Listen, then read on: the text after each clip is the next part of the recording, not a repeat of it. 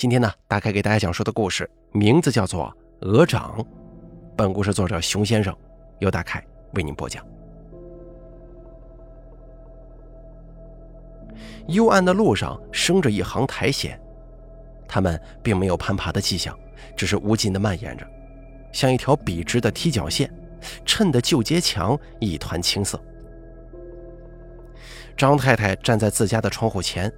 风刮动的玻璃窗，突兀地出现了一声闷响。张太太脸上出现了淡淡的笑容。她看见了张先生，打着一把黑伞。他最近瘦了很多，裤脚像是魔术一般的变长了，走起路来呼呼喝喝的。又脏了。张太太盯着张先生，他的裤脚有一块污泥，像是癞蛤蟆一般趴着。张先生身旁还站着一个女人，烫着大波浪，表情显得很严肃。而在他们对面又站着一个短发女人，比大波浪要年长，穿着干练的白衣黑裤，她紧皱着眉。两个女人的目光齐齐射向张先生，然而张先生却又捕捉到另外一丝目光，于是僵硬地转过头。张太太已经离开了，只留着一扇空荡荡的窗户。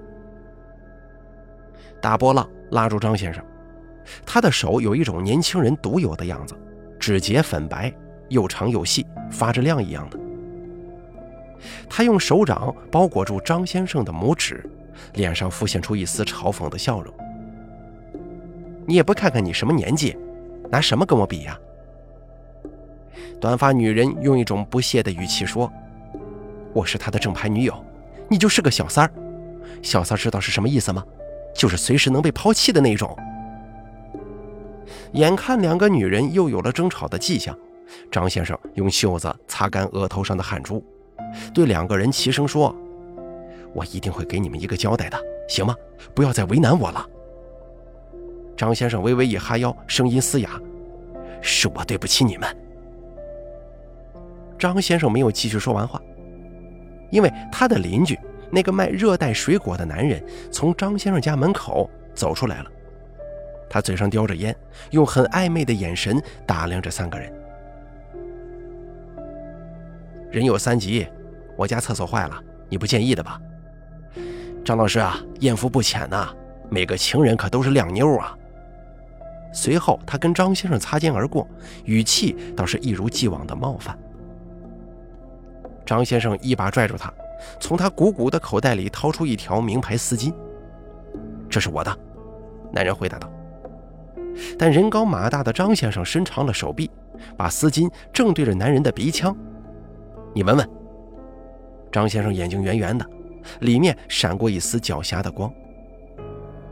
男人戳了戳鼻子，随后就灰溜溜地走开了，因为他在丝巾上闻到了一股浓烈的异香。张先生把丝巾收回口袋。他同两个女人告别，仍撑着伞回家。张太太看见两个女人各自吻了张先生的脸颊，她轻轻吐了一口气。过了一会儿，张先生收起雨伞放在门外，任由他记起了一滩水渍。门打开了，张先生搓着手进了屋子，糟鹅掌的香气一个劲儿往鼻孔里钻。他看向张太太。脸上不自觉地出现了笑容，这个笑容让张太太断定自己的爱人已经背叛了婚姻，但是她呢，却对张先生笑了。她光滑的额头没有一丝皱纹，就仿佛一个少女一样，一蹦一跳的去揽张先生的手臂。你回来了，今天累不累呀？张先生摇了摇头说：“呃，不累，就是有些饿了。”于是两个人洗手坐下。宽大的餐桌上，两个人对坐着，眼前是一盘芦笋汤，还有各自碗里的一只鹅掌。鹅掌已经脱骨，越发的软了。若是换做鸡鸭，一只就会显得很单薄，让人食欲锐减。但偏偏呢，这个是鹅掌。张太太又很有一套，她糟出的鹅掌个个肥厚甘美，大如团扇。只受用一口，嘴巴就被浇住了，只好快快咽下，再讲下一句话。张先生先把鹅掌吃尽了，才把头抬起来。他望向张太太，又不着痕迹地挪开了视线。他清了清嗓子，也许是因为鹅掌的缘故吧，他说出的话有些慢。明天我得拿一些钱。张太太点了点头，她一口吞下整个鹅掌，那么大的鹅掌自然是噎在他的喉咙里。随后，他用手掌抚上自己的脖子，做出向下顺的动作，一下、两下、三下。在张先生再度抬头之前，张太太已经喘顺了气。她捻起一颗虾仁儿送入口中。她跟张先生相视一笑，就好像在大学时代一样。他们是逃课的积极分子，常常被老师抓住，在校园的各个角落接吻。张先生的喉结动了一下，他的眼神透过自己太太看见了破碎的玻璃窗。于是他起身，从沙发上捡了一张毯子盖在太太的肩膀上。天很凉了，不要吹风了。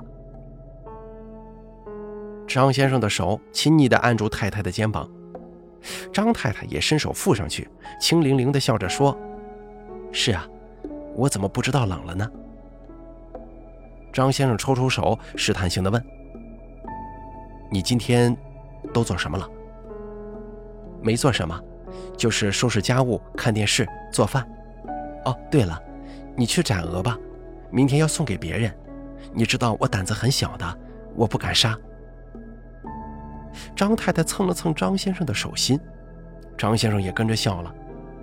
他撸起袖子，大声说：“放心吧，太太，保证啊，斩得干干净净的。”张先生走进厨房，里面卧着两只大白鹅，一道蜿蜒的血流已经凝固了。他们抵着脖子，洁白的羽翼覆盖着他们的身体。张先生拉开其中一只的翅膀，一只沾着血的羽毛掉了下来。张先生俯身捡起它，目光却久久地注视着这两只失去脚掌的白鹅。等厨房传来剁东西的声音之后，张太太跟随着菜刀的节奏打开了张先生的手机。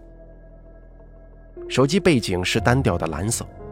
这种简约的风格延续到了手机的使用上，信息里面也是干干净净的。张太太免不得有些想要发笑，她自己嘀咕了一句话，又把手机放回了原位。偷过腥的猫，到底是会变成狐狸的。张先生收拾完鹅之后，已经时间来到了十点钟了。他走回房间，放松地躺上床，身体陷进柔软的被子里。片刻之后，就响起了浓重的呼噜声。这个时候，张先生手机里传进了一条短信：“明天见一面。”手机亮了一下，又很快灭掉了。黑暗剥夺了人类的视觉感官，四处都是团团的黑，分不清椅子还是桌子，卸妆水还是擦脸油。四周只有张先生、张太太的呼吸声，一急一缓，忽静忽让。不知道过了几个小时，事情发生了变故。张太太突然睁开猫一般的眼睛，她轻轻地拿起手机，删掉了短信。后面张先生的手机整整三天都没响过。正巧停了雨，干涸掉的泥渍也已经蹭掉了。张先生对此露出了一个笑容，脚步也越来越轻快。一进门，仍旧是熟悉的糟鹅掌的味道。张先生轻轻慢慢地走到张太太身后，探头看着瓦瓮里的鹅掌，他吸了吸鼻子，夸了一句：“很香。”张太太趁他去浴室洗澡，张先生一言放下公文包，在路过偏房的时候，他听见里面正在咚咚作响，那声音像是敲在他的心尖上，使他不由得将手握上门把。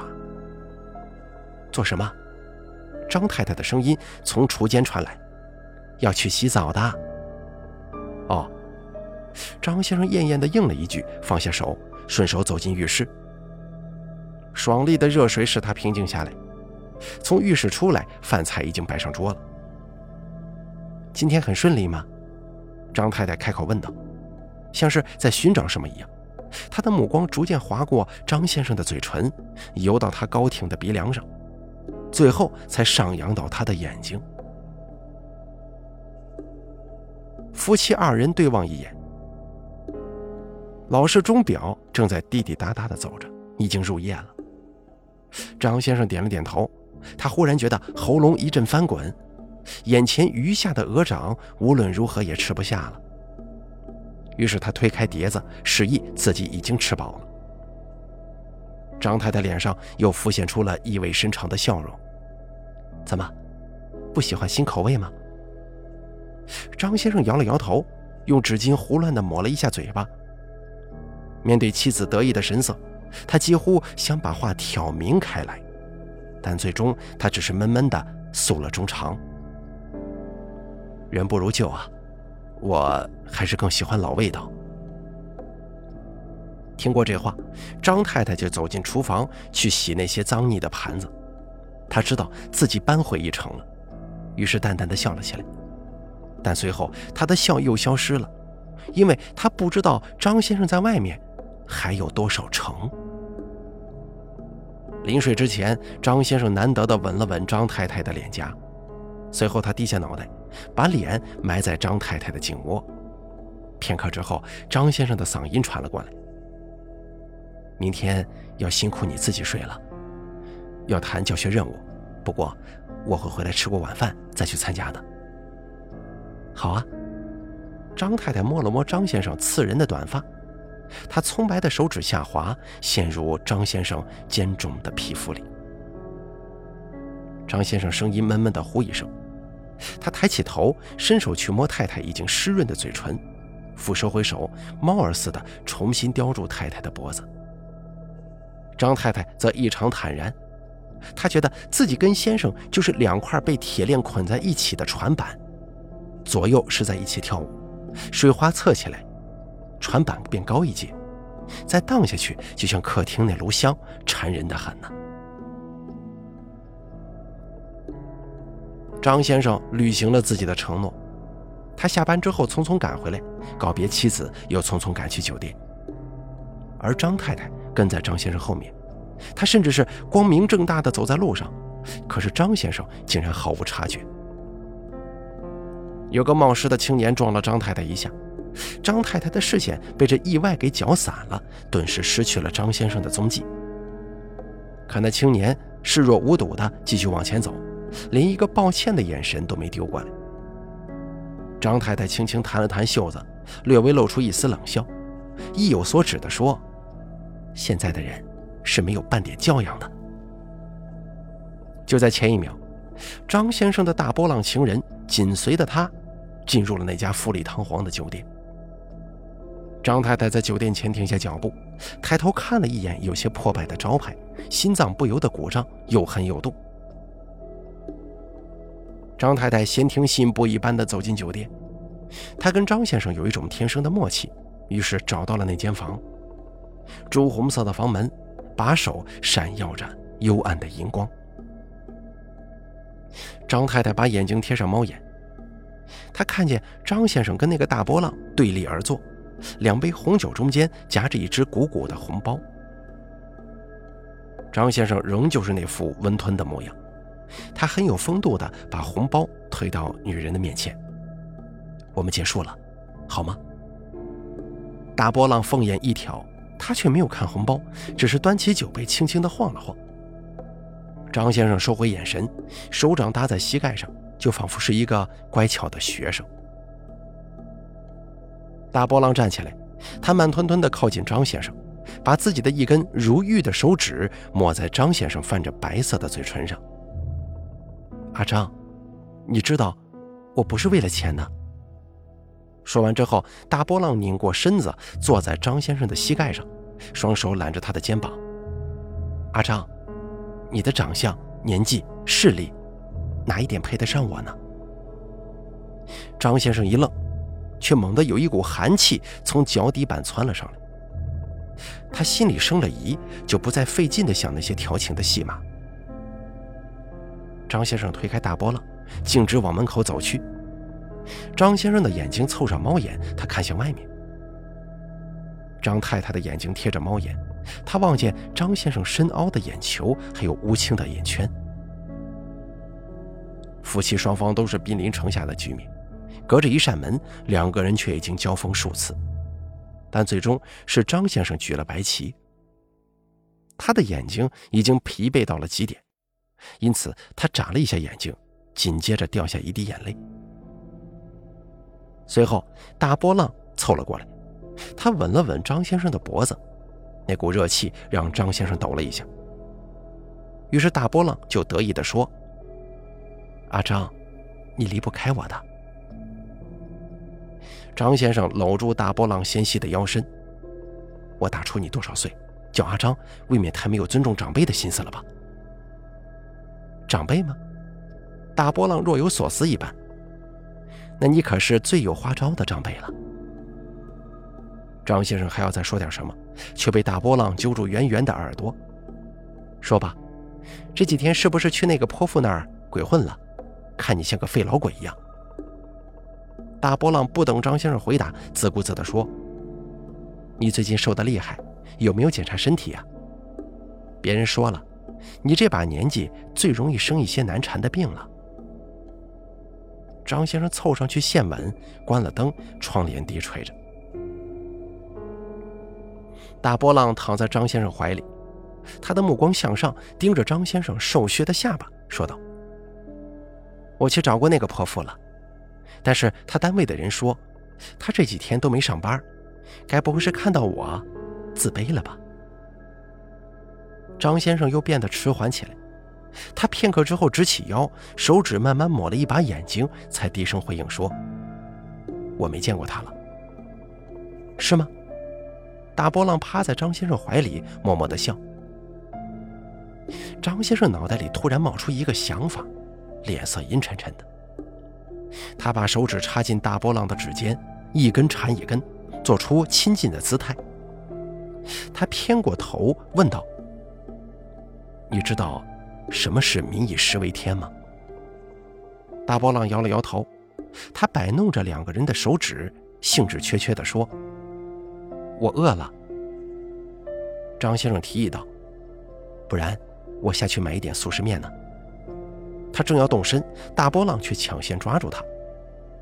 大波浪用很天真的口气说：“你真的对吃不挑剔呀？”也不是吧。张先生收回手掌，把它盖在大波浪的额头上。他眼睛里的色彩又变了，变得像是一盏夜灯。我最喜欢一道鹅掌了，稚嫩微丰，落进肚子里，手脚就暖和起来了。什么嘛，神神秘秘的，哪家餐厅啊？改天我去买来吃吃看。大波浪对他言语里的怀念有些不满，于是也不看他。现在已经没有了。什么叫没有啊？失传了？差不多吧。总之，不是餐厅里的味道。切！大波浪坐下来，脸上亮出红红的不忿。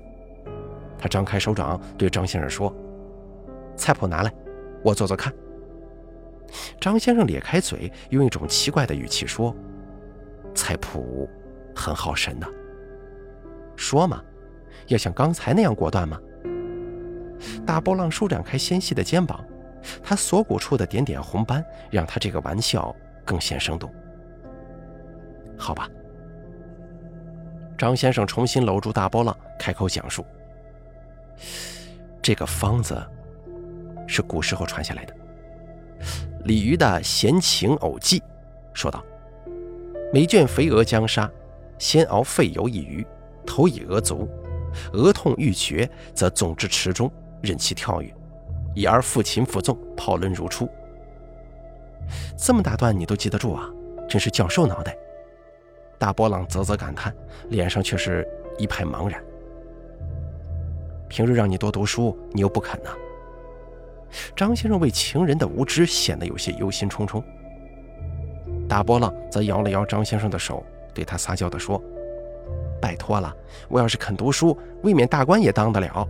快点解释给我听嘛。”好吧。张先生举手投降，一字一句地解释给大波浪听。杀掉鹅之前，要先熬出滚油。这个时候的鹅呢，仍旧悠悠闲闲地坐着，丝毫不知道命运这回事儿。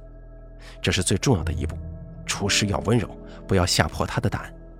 心情是会影响口感的。喂，你别吓唬我呀！那几句怎么讲出这么一大段呢？张先生用手指捋着大波浪的头发，他笑了笑说：“后面几句文章里没有的，但也不是我杜撰，是别人告诉我的秘诀。”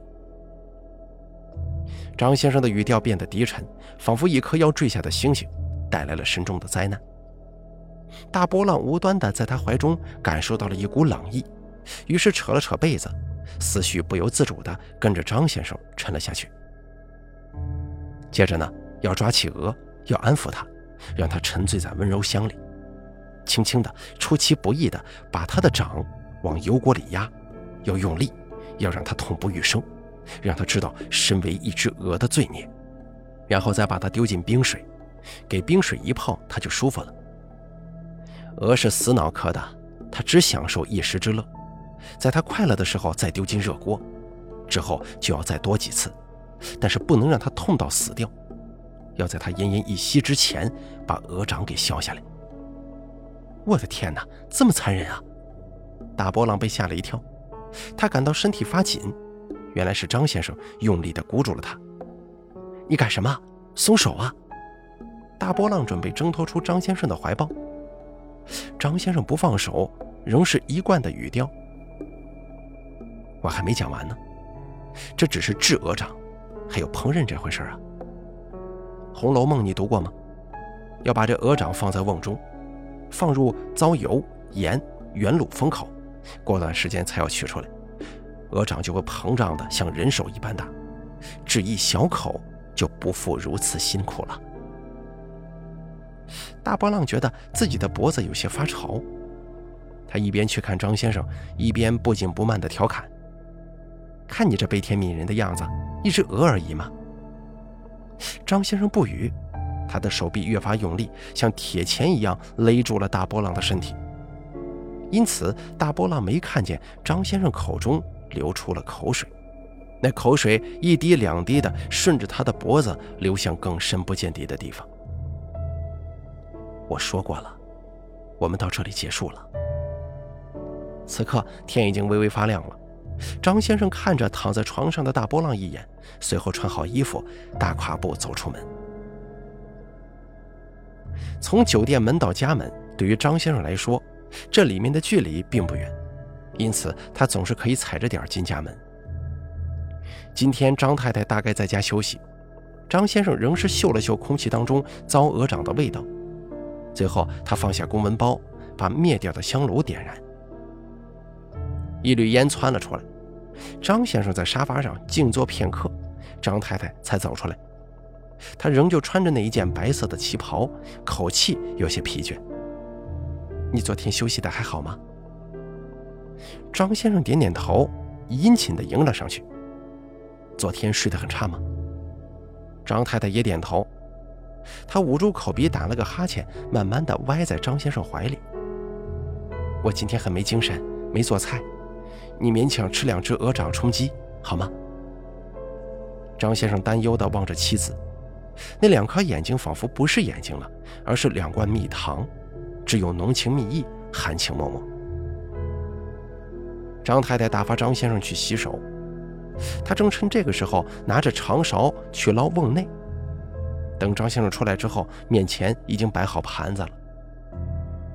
张先生腹内饥饿，他只冲张太太稍一示意，就低头去吃盘内的珍馐。嗯，这两只最好了，很有韧性，又嚼得动。他把我的牙齿当成琴键了吧？你听，咯吱咯吱的，很美的旋律啊。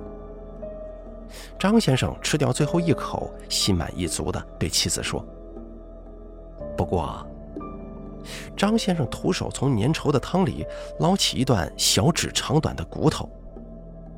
你处理骨头不仔细呀，被我抓到了。”“啊，是啊。”张太太走过来，端开盘子，她翻开张先生的衣领，轻轻地留下了一个口红印子。饭后，张太太去洗碗。张先生则又被偏房里发出的响声吸引了，他觉得空气当中充满了血腥气，就向外扩了扩鼻翼，伸手去拧门把手。一下，两下，三下，旧的门把手不够灵敏，因此半途就断在了张先生的手掌里。他怔怔地盯着黄铜混合着赤色的门把手，神情恍惚。你要干什么？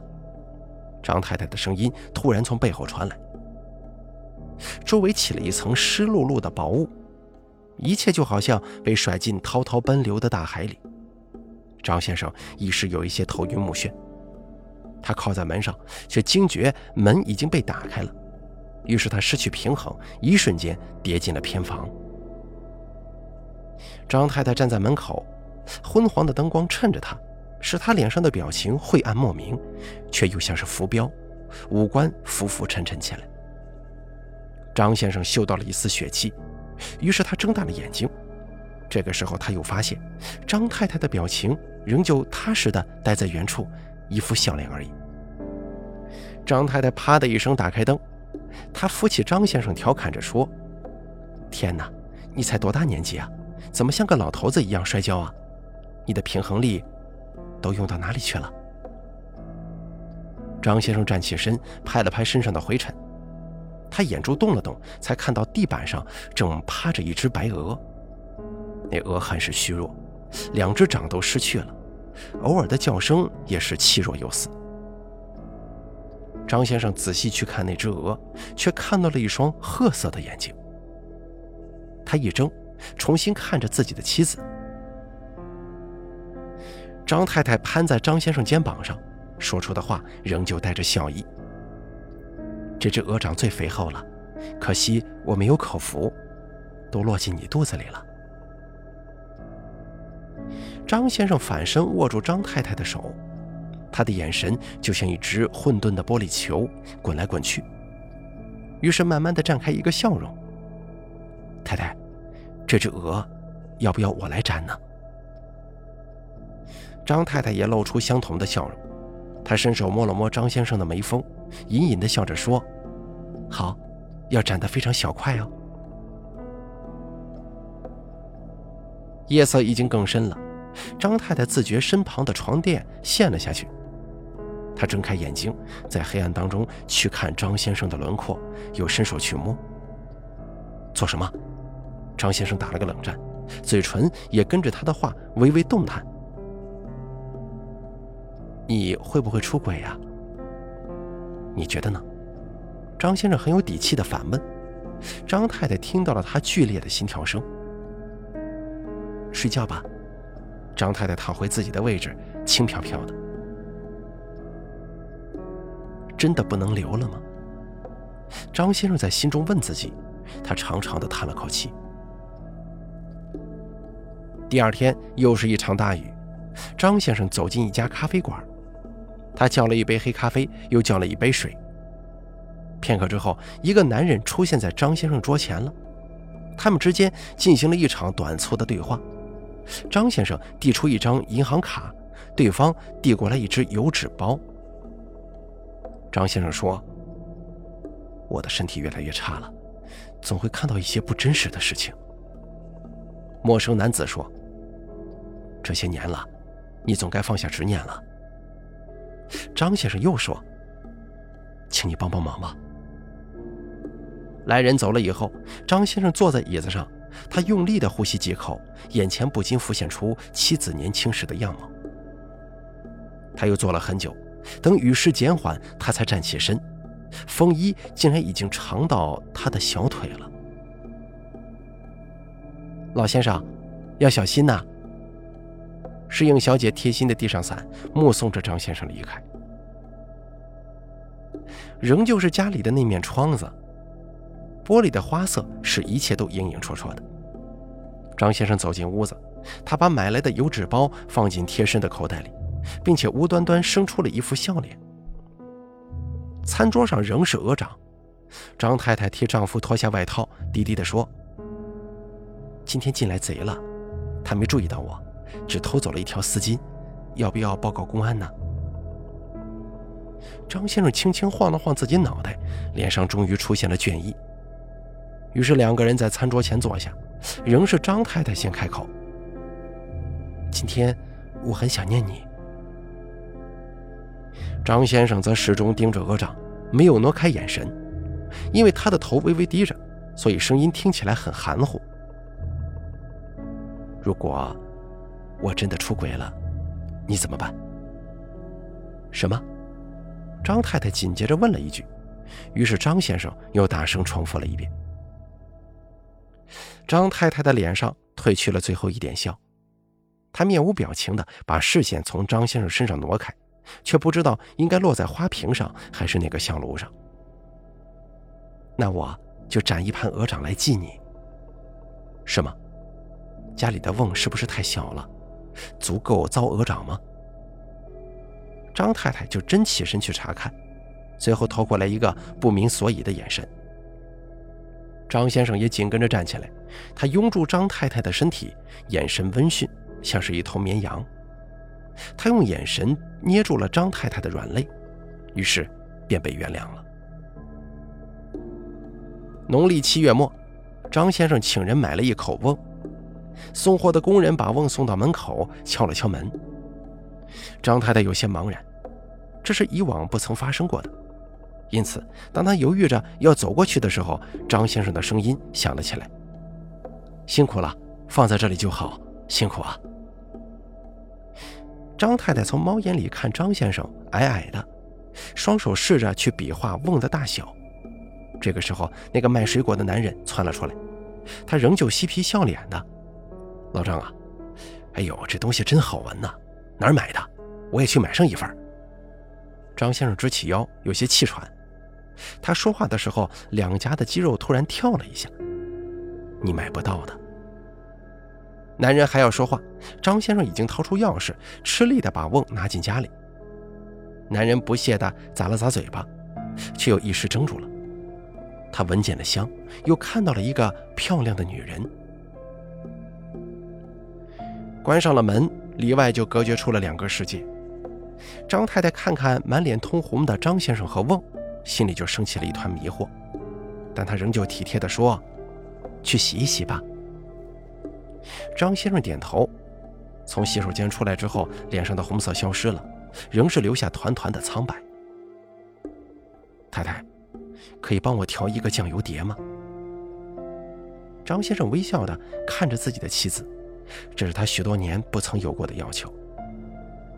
张太太心中的疑惑几乎要冒到嗓子眼儿了。但他仍旧去了。张先生则趁妻子不注意，打开油纸包，里面是褐色的粉末。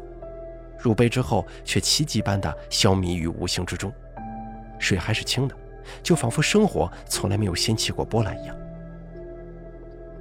张先生小口的抿着鹅掌，他的手机却不合时宜的响了。张太太脸上的笑容淡了下去。是单位的电话吗？张先生难得的慢了下来，他看了一眼手机屏幕，脸上出现了一丝笑容。他举着手机，就像要击碎张太太的心。不是，是女人的电话。张先生按下接听键，但仍旧看着张太太，嘴里接着说：“那个短发白衬衫，自称是我的正牌女友，你见过她，也删了他发来的短信。”张先生挂断了电话。他端起来茶杯，遥遥地敬给张太太。张太太也举起茶杯，两个人搭档似的各自喝下。太太，你这一生有没有什么想做的事情吗？有，我想见见你的出轨对象。你每次都想见他们，不是吗？张先生目光柔和地看向鹅掌，仿佛眼神当中有些眷恋。我们已经分手了。张太太默不作声，片刻之后才说：“人是管不住自己的。”太太，你恨我吗？张太太一直低着的脑袋抬了起来，她不可思议地望着自己的丈夫，猛烈地摇了摇头说：“我恨你干什么？是他们勾引你的。”然后呢？张先生脸上浮现出了一丝不正常的笑容。然后。你就把他们的手砍下来，遭鹅掌吗？张太太脸上青白交替，随后坦然地点了点头，说：“他们勾引你，应该付出代价的。”“不是的，太太，是我。这些年我想弥补你，但我控制不了自己的身体，就像鹅一样。你给我脚，我是一定要跑走的；你给我手，我一定要摸别人的。”“你去哪里啊？”张太太尖叫起来。张先生不急不缓地说。我能去哪里呀？去恒通路精神病院吗？张先生的话使张太太的脑袋剧烈疼痛起来，她滚到地上。张先生偏手去扶，他把太太按在原本的座位上，眼睛里凭空多出了一滴泪。太太，你还没有记起来吗？恒通路精神病院那个时候刚刚粉刷过，四周都是白惨惨的墙壁，只有一个房间是例外。一零七五号病房，这间病房的墙是鲜红色的。一滴泪，夫妻共生死。张先生的泪落在张太太脸颊上，他抱紧了发抖的张太太，语气仍旧是平和的。那是我们结婚后不久，我认识了一个女生，她很瘦，有一双褐色的漂亮眼睛。后来这件事情被你发觉了，你就像现在这样。不哭也不闹，只是在一个傍晚，我回家之后，你在遭鹅掌，于是我凑过去看，锅子里是姜黄色的汁，但里面不像鹅掌，只记得是很小的一双。张先生在斟酌用词，他不想在张太太面前暴露不堪，于是又陷入了自己的回忆。张先生一生都不会忘记那个时刻的。他在偏房里看到了那个跟自己相恋的女孩，她被麻绳捆着，脸色发青，表情狰狞。张先生有些发抖的去试探女孩的鼻息，毫不意外，对方已经死去多时了。靠近之后，能够闻到淡淡的尸臭味。那个时候，张太太出现在房间门口，她弯腰拉起张先生，脸上是少女一般的天真。年轻的张先生意识到妻子在模仿眼前这个死去的女孩的笑容，于是他甩开妻子，压低声音吼道：“你都做了些什么？”张太太仍旧笑吟吟的，他又拉住张先生的手，问道：“我笑起来漂亮吗？”张先生只觉得毛骨悚然。吃饭吧，吃过饭再想。张先生在张太太的带领之下，浑浑噩噩地走向餐厅。白瓷盘里两只糟好的掌放着呢，吃吧，咬下第一口就不怕了。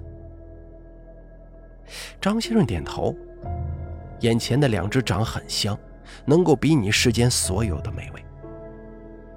第一口，这两只掌就像在翻黑的海中艰难行进的小船，他们躲过了一场场暴雨海啸，带着一股劫后余生的甘甜。第二口。这两只掌变化成高岭之花，它低低的散发着动人的味道，却不属于谁，使人迫不及待地吞下第三口，要把它据为己有。张先生脸上出现了贪婪的神色，直到他发现了一节指骨，才幡然悔悟，人就剧烈的干呕着，可是大脑却指挥着消化器官，快点儿，再快点儿。最终，张先生什么都没吐出来。张太太则看着他，脸上不再有一丝笑容了。你很怕吗？张先生坐回椅子上，他看着张太太，眼神慢慢的滑动着。我不怕。既然你不怕，要不要帮我斩呢？斩什么？张先生的目光停留在偏房门口，他心中已经有答案了。你知道要斩什么的呀？张太太脸上重新出现了冷笑，待张先生点头，他才让自己的表情柔和下来。张先生很慢地站起来，但是他没有举起菜刀，而是拨通了公安局的电话。公安来得很迅速，张太太愣愣的，仿佛还没有从某种情绪里解脱出来。整整一个月，她都是那副呆滞的模样。直到张先生买通了医生，把张太太移交到精神病院。他隔着门瞪住张先生：“太太，你很刚强，你一生都是如此。你死在了精神病院里，自杀了，就用那一截女孩的指骨。你的血染红了整个墙壁，那么一片呢，像海一样。张先生不再说话，他盯着自己的妻子。张太太则觉得一阵晕眩，周围的一切悄无声息地改变了。原本的黑白电视变成了大尺寸的彩电，白色的墙壁变得暗黄，旧棉沙发变成了真皮座椅，餐具也由白瓷变成了青花。除了那炉香。十几年如一日的燃烧着，这是怎么回事？张太太问道。她脑海里忽然闪过张先生对卖水果的男人说的话。张先生淡淡一笑：“这是犀角，太太，犀角燃烧之后是可以通鬼的。自从你离世之后，我无时无刻不在怀念那个味道，于是我花了大价钱请法师留下你的魂魄。”但是你永远活在了三十年前，你眼中的世界跟我眼中的世界大相径庭。你知道我今年多少岁了吗？二十九岁啊！张太太毫不犹豫地说出了口，但张先生却摇了摇头，否定了他。吃过了那么多好的东西，这些味同嚼蜡呀。对了，今天是我六十岁的生日，刚刚那杯水里。被我放了法师交给我的符，它能够消除你前世今生的余孽。我花了大价钱的，太太呀，你可以清清白白的去投胎了。一零七五号房至今空着，墙壁已经被整理过了，但我能看到上面附着一行字，你用血写了一遍又一遍。张太太的脑筋重新恢复了清白，她用那双黑白分明的眼珠死死盯着张先生。于是，一句话从他的嘴巴里像烟一样飘出来了：“你永远欠我一条命，太太，你要不要再为我做一餐呢？就用我的这双手，用我新买的瓦瓮。你三十年前的那一餐，我记了整整一辈子。我可还记得那双手的味道，弹牙紧实，比鹅掌要高明太多了。这些年，你不知道我是怎么度过的。”那么多双手在我眼前摇晃，你不知道我腹内是怎样的煎熬。但我不能杀人，因为我的这条命早就欠给你了，早就欠下了。张先生颤颤巍巍地举起自己的手，他从指缝里看到了张太太的脸，他看见了张太太点头起身，于是闭上了眼睛。张太太站在张先生身后，她抱紧他的脖子。在张先生最后的时刻里，他觉得脸上得到了妻子的一滴泪，是冰凉的。一滴泪，夫妻共生死。